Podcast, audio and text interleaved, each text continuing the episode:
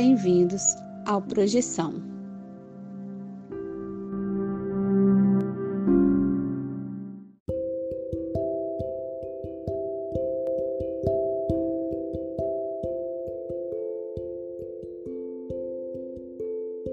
Você já acordou de um sonho e não conseguiu se mexer? Já teve sonhos lúcidos onde você tinha total consciência de que estava em um sonho? E sonhos premonitórios? Ou a sensação de já ter estado em algum lugar nunca antes visitado? Se você tem uma dessas histórias, mande o seu relato para o Projeção Podcast e a gente pode colocar sua história no ar. Envie seu áudio pelo WhatsApp para o número mais um 469 964 9336. Lembre-se de dizer o seu nome, cidade e, claro, compartilhar sua experiência. Se você quiser, também podemos manter sua identidade no anonimato. O importante é contar a sua história. Venha conosco desvendar os segredos da mente humana através dos sonhos e assim melhor entender-nos como seres humanos e nossa consciência.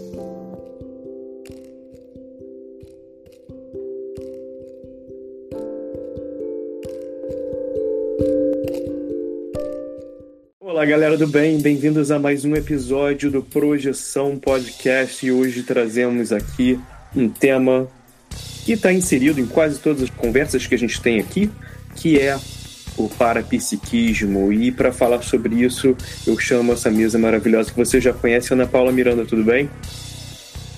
Olá, César. Olá, produtores. Olá, Vinícius Fernandes. E aí, Ana Paula, César, olá ouvinte, olá espiritinhos que estão nos acompanhando. Isso aí, espiritinhos acompanhando. Muito obrigado também por você que está aqui com a gente, acompanhando mais um episódio legal dessa semana que a gente traz para você. E por falar nisso, se você tem uma história pessoal, por favor, envie para a gente. E enquanto você está aqui pensando em qual história que você vai enviar, eu vou falar sobre o que é o parapsiquismo? Né? A definição básica: parapsiquismo é a percepção que vai além dos cinco sentidos físicos. E eu vou começar aqui chamando a Ana Paula. Ana Paula, mesa sua. É, então, essa questão da percepção que vai além dos cinco sentidos físicos, é, ela permite a observação de alguns fenômenos, né, que algumas pessoas chamam de intercâmbio do indivíduo com múltiplas dimensões. Né? É, o parapsiquismo permite você é, perceber fenômenos parapsíquicos, né? E os fenômenos parapsíquicos são percebidos por essas pessoas que têm algum grau de parapsiquismo, e todo mundo tem algum grau, mesmo que pequenininho, de parapsiquismo. E, às vezes, em algum, alguma situação que você esteja com algum amigo, ela pode ser potencializada pelo campo energético do seu amigo, ou pelo campo daquele lugar, ou pelo que estiver acontecendo ali, o fenômeno, né?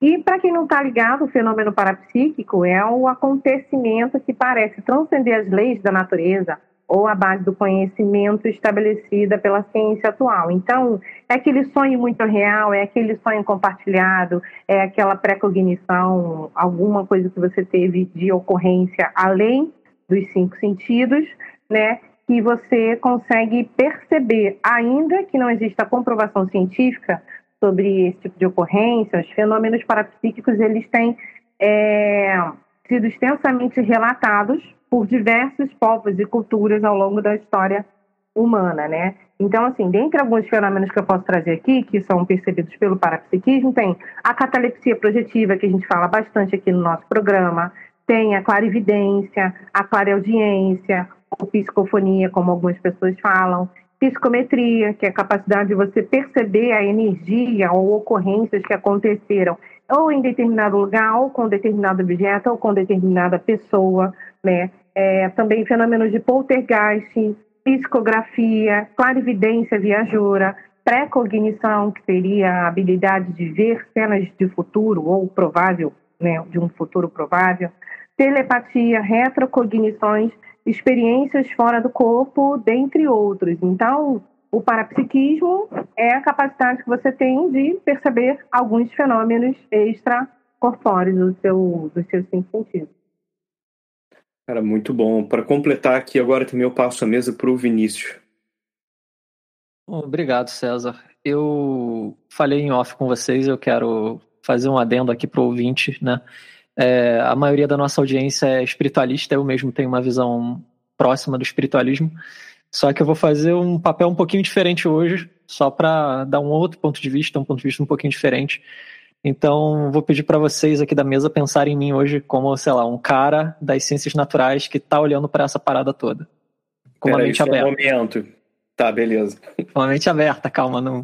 Tá certo, eu Larga né? essa pedra, César, tá tudo bem. Isso aí. Então, galera, é... primeiro eu quero dizer que eu vou me dispor a fazer uma abordagem que a gente fala, uma abordagem fenomenológica, ou seja, eu não vou tentar emitir juízo sobre a natureza dessas coisas. Então, alguém vê um espírito, eu não vou emitir juízo sobre a existência ou não desse espírito. Eu vou apenas aceitar que ele experimentou essa visão, que ele teve essa experiência. E porque, assim, não cabe uma discussão rápida como a gente está fazendo aqui, tentar avaliar a existência ou não existência de certas coisas. É um assunto muito complexo. E eu não vou entrar nisso, eu vou entrar basicamente na experiência. As pessoas estão experimentando isso. E as pessoas não estão experimentando isso de hoje ou de ontem, elas estão experimentando isso talvez desde que a humanidade é a humanidade. A gente tem ao longo da história humana relatos de o que a gente pode entender como algum tipo de experiência extrasensorial, algum tipo de parapsiquismo, dentro de sistemas religiosos, fora de sistemas religiosos, dentro do que se convencionou chamar de xamanismo, as práticas religiosas e espirituais de povos nativos que existem até hoje. E aí a gente é convidado a refletir, pô, se várias pessoas de várias culturas estão tendo esse tipo de experiência, será que não tem alguma coisa objetiva, nem que seja a nossa tendência de ter esse tipo de experiência, sabe? Porque o que a gente vê na nossa sociedade é uma tendência a ostracizar segregar através de religião ou até de algumas instituições psiquiátricas gente que tem esse tipo de experiência, né? E aqui, instituições psiquiátricas, eu estou querendo me referir a pessoas que são funcionais na sociedade. Pessoas que funcionam naturalmente na sociedade, não têm problemas de socialização, conseguem trabalhar, têm a vida normal. A única diferença é que elas percebem algumas coisas diferentes. E às vezes isso, há poucas, poucas décadas atrás, aqui no Brasil, isso já era motivo para internar a pessoa. Então, cabe a gente refletir sobre isso, né? Se é um fenômeno natural, não cabe dar esse tipo de tratamento. Bom ponto, Vinícius. E, e é bom você trazer esse ponto porque me faz pensar também como a gente mesmo nega na nossa sociedade, negava e nega em outras sociedades, também continua negando, até às vezes dentro da nossa própria vida, né? Para isso, eu vou chamar a Ana Paula para falar um pouco sobre parapsiquismo na infância? É, na verdade, eu queria falar um pouco do contexto histórico aí que o Vinícius tinha pedido para eu falar aí em off. É, tem um livro chamado História do Parapsiquismo, do João Ricardo Schneider, é, das, das sociedades tribais até a Conscienciologia. Ele faz um apanhado aí do, histórico do parapsiquismo. Então, tem aqui um, dentro do panorama cronológico, ele fala sobre sociedades tribais, animismo, xamanismo, povos mesopotâmios, hindus, chineses, egípcios, hebreus, gregos, sobre o pitagorismo e a filosofia clássica, druidismos, romanos, cristianismos, neoplatonismos, o catolicismo, sufismos e islamismos, o catarismo, hermetismo e a bruxaria, Swedenborgismo, que a gente falou que ele até criou uma nova categoria, né? O mesmerismo, espiritualismo, metapsíquica, espiritismo, teosofia, parapsicologia e conscienciologia. Então é legal ver a linha do tempo que ele cria aqui, dentro das sociedades que existiram até hoje, né? E apanhados históricos com como que eles descreviam fenômenos parapsíquicos ou parapsiquismo naquela época. Então é um livro bem legal que fala sobre talvez não teria o nome parapsiquismo lá na época dos romanos, mas tinha algum alguma descrição da época ali. Ah, certamente tinha gente lá nos templos sentindo coisas com outros sentidos, né? Valeu, Ana Paula. Então, obrigado por trazer esse ponto antes da gente passar para o próximo ponto, porque foi muito relevante. E retomando, Ana Paula, você queria continuar com a mesa e falar um pouco sobre o parapsiquismo na infância? Não é, é, o parapsiquismo na infância é muito comum os relatos de crianças que tiveram experiências de percepções de um ou mais dos fenômenos parapsíquicos que existem. Porém, depois de uma certa idade, grande parte dessas crianças elas relatam, elas não relatam mais esse tipo de vivência e até mesmo não se lembram de quando alguém fala, lembra aquela vez que você viu a vovó, o vovô, e a pessoa, não, não lembro. Então, assim, é, tem muita incidência né, de recorrência, vamos dizer assim, das crianças de perceberem coisas além dos cinco sentidos, até porque as crianças elas estão livres de julgamentos, né? Elas ainda não sabem todas as impossibilidades de, de, do que pode ou não acontecer, então elas estão mais desprendidas até de coisas diferentonas assim de acontecer, né? Tipo, ah, eu encontrei com aquele senhor ali daquela foto, nem sabe que aquele senhor já morreu, e às vezes a criança nem sabe o que significa morrer, né? Então, para ela não tem muita diferença. Mas é isso que eu tenho para falar do parapsiquismo na infância. E você, César? Não, realmente eu estava aqui refletindo no que você falou, né? A criança não sabe nem o que ia morrer. Isso é uma coisa muito ah, profunda, né? Porque é tão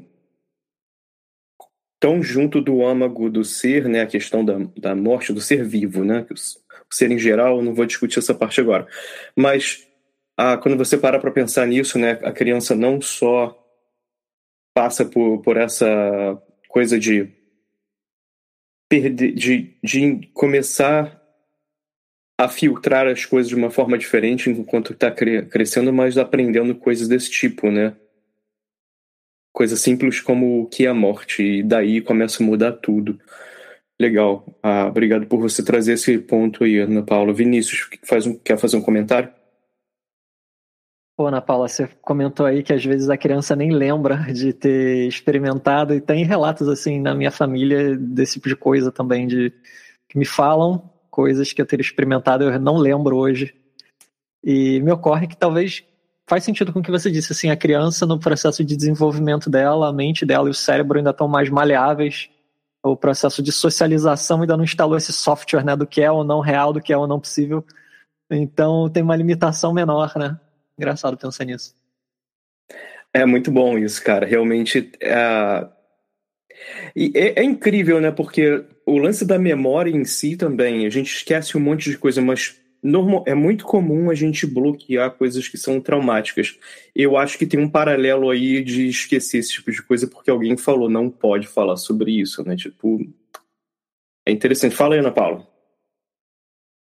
Não, ia falar justamente que assim, ninguém conversa com uma criança sobre a morte se não for estritamente necessário. Se um bichinho morreu ou um familiar morreu. Ninguém fala, filho, vamos esclarecer você sobre algo que acontece com os adultos. Pode ser de repente. Então, assim, são coisas que são importantes né, na, no desenvolvimento humano da gente entender o que é aquilo, mas que a gente não tem uma conversa esclarecedora desde a infância sobre essas, esse tipo de coisa. Ninguém vai explicar a morte para você sem que não seja estritamente necessário aquela criança saber o que, que isso significa, né? E aí fica, tipo, sem uma referência. Essa relação toda do parapsiquismo com, com a infância, eu acho que assim, é um exemplo tão bom porque todo mundo fala sobre isso. Qualquer, qualquer rodinha de conversa sobre, sobre espiritualidade ou parapsiquismo a per se, aí as pessoas vão estar falando sobre esse tipo de coisa. É uma coisa bem, bem óbvia, né? Mas, assim, sobre a relação do parapsiquismo e as projeções, você queria falar um pouquinho sobre isso e fazer esses paralelos aí, Ana Paula? E por que a gente está falando sobre isso hoje? claro. Então, é, pela experiência fora do corpo, ou como você quiser chamar, projeção astral, projeção da consciência, saída lúcida para fora do corpo, ser classificado como um fenômeno parapsíquico é, e percebidos né, com o parapsiquismo, a gente pode dizer que o ato de tentar se projetar com lucidez, usando uma ferramenta escolhida por você, é a tentativa da experimentação de um fenômeno através do parapsiquismo. Então, se você está ali com estado vibracional, ou imobilidade física vídeo, ou qualquer outra técnica, você está experimentando ali um fenômeno parapsíquico, ou seja, você está desenvolvendo e estudando seu parapsiquismo através daquela técnica para experimentar um determinado fenômeno. Vai acontecer o que comigo? E aí, dependendo da ferramenta que você utilize, vai ter ali uma lista de indicativos que você conseguiu ou não, você vai ver o que você percebeu ou não, e você vai poder analisar. Então, o que eu vejo é que o parapsiquismo ele consegue ajudar a pessoa a experimentar mais uma projeção lúcida ou algum outro fenômeno parapsíquico. Como a gente aqui fala muito de projeção, então eu vejo que o parapsíquico que ele estuda a projeção de uma forma técnica ou com, utilizando muito além das próprias, dos próprias, da própria intuição, né? Baseado em livros, a pessoa leu relatos de outras pessoas também, né? Para dividir experiências é, eu vejo que o parapsiquismo ele ajuda você a estudar as suas projeções e as possibilidades de como é que você pode experienciar mais esse fenômeno. Cara, isso é, é muito interessante também. Vou pegar a carona aqui no que você está falando, já também na, na pauta. Tem essa questão também nessa pergunta. Eu posso, porque a gente sabe, a gente acabou de discutir isso, né? É, é sabido que a gente perde muito do, dessa coisa de sentir coisas né, com outros sentidos que você às vezes tem na infância, que, ou muita gente tem na infância, eu não digo que todo mundo, né, mas é muito comum ah, esse tipo de relato. Isso a gente sabe, mas a grande pergunta aqui é: eu posso aprimorar o meu parapsiquismo? Tipo, ah, é interessante aqui trazer essa pergunta, Ana Paula. O que, que você acha? Não, com certeza dá, né? É, você pode. Tem o desenvolvimento da mediunidade, né? o desenvolvimento do parapsiquismo lúcido, o desenvolvimento das projeções fora do corpo. Né? Tudo isso é um desenvolvimento do seu parapsiquismo. E aí, é, o quanto você se dedica a isso, né? o quanto você leva a sério, o quanto você aprofunda esse estudo, é a forma que você está aprimorando e se dedicando no seu parapsiquismo. Então, assim, você começa a a analisar o parapsiquismo, a ver os fenômenos que você tem, porque nem todo mundo tem todos os fenômenos, né? E às vezes a gente tem uma experiência que é uma combinação de alguns fenômenos. Então, é, quando você começa a aprimorar o seu parapsiquismo, é porque provavelmente você está tendo algumas, algumas experiências, vamos dizer assim, difíceis e você quer aprender a lidar, né? Ou você não tem essas experiências, você gostaria de ter, você quer desenvolver do zero, também pode. Mas assim, você começa a desenvolver a partir do momento que você sai da condição de esponja, é, de uma isca inconsciente, que você está ali, você fica, vai num lugar, você é totalmente assimilado, engolido pelas energias daquele lugar, pelas energias daquelas pessoas, pela energia de tudo que envolve aquele cenário que você está, né? Quando você fala, olha, não quero mais sair daquele lugar com dor de cabeça, conversar com a pessoa e ter uma dor de barriga, algumas repercussões que podem dar no seu corpo físico, por conta de questões, vamos dizer assim, de interação nosográfica com outras realidades, ou outras energias, ou outras pessoas, outros cenários, né? Você começa a aprender a cuidar das suas próprias energias a ter a sua asepsia energética. Então, você começa a fazer um estado vibracional a partir do momento que você muda de cenários. Você começa a ler casuísticas de, de, em livros, aqui no podcast, conversar com pessoas né, que têm essas mesmas experiências que você, mas o desenvolvimento do parapsiquismo você pode fazer, além de, da sua busca pessoal, né, pelo seu desenvolvimento das suas experiências, ler livros, né, fazer cursos, é, manter um momento de reflexão. Pô, eu saí do corpo, o que, que isso significa? Que, que isso muda para mim? Então, eu não sou eu, eu sou o que está dentro ou o que está fora. Essas reflexões, que às vezes a gente não vai chegar em nenhuma conclusão, ajudam a gente a compreender melhor o que, que pode ser um fenômeno parapsíquico, melhorar o nosso nível de autoconsciência multidimensional. Então, o que, que significa? Então, quando eu vou num lugar, eu estou interagindo com as energias, com tudo que está ali daquelas pessoas, e às vezes a gente nem sabe tudo que está ali no lugar que a gente está frequentando. Então, a partir do momento que a gente começa a se cuidar, né, a deixar de ser levado, né, você começa a ter metas, objetivos aí dentro da sua vida, você sai de uma condição onde você está sendo levado e você começa a falar: não, a partir daqui eu vou tomar conta desse negócio. E aí então, o que, que é tomar conta desse negócio? E aí é o desenvolvimento do seu parapsiquismo. E aí, dependendo do seu parapsiquismo, você pode sair de um momento de zero percepção até perceber um estado vibracional e a saber o porquê que você usa o estado vibracional, né? Quando que você usa o estado vibracional e pronto, aí você está realmente investindo no seu desenvolvimento e aprimorar o seu parapsiquismo. Pô, Ana Paula, você, uh, naquele exercício que a gente tem um dos episódios aqui sobre uh, o, o, exercício do EV, que você tem o, o áudio, você, a gente estava falando sobre isso outro dia por outros motivos, mas você tem essa frase que fala perceba as suas energias, e eu acho que é um momento tão bom para parar e, e pensar sobre isso, né? Sentir a tua sensibilidade sobre essas energias e, e, o que mais tem em volta, né? O que está em volta de você, o que está bem, o que não está, o que, você tem que trabalhar. Eu acho que aquele momento ali para mim, eu acho que foi muito legal para para frisar esse ponto.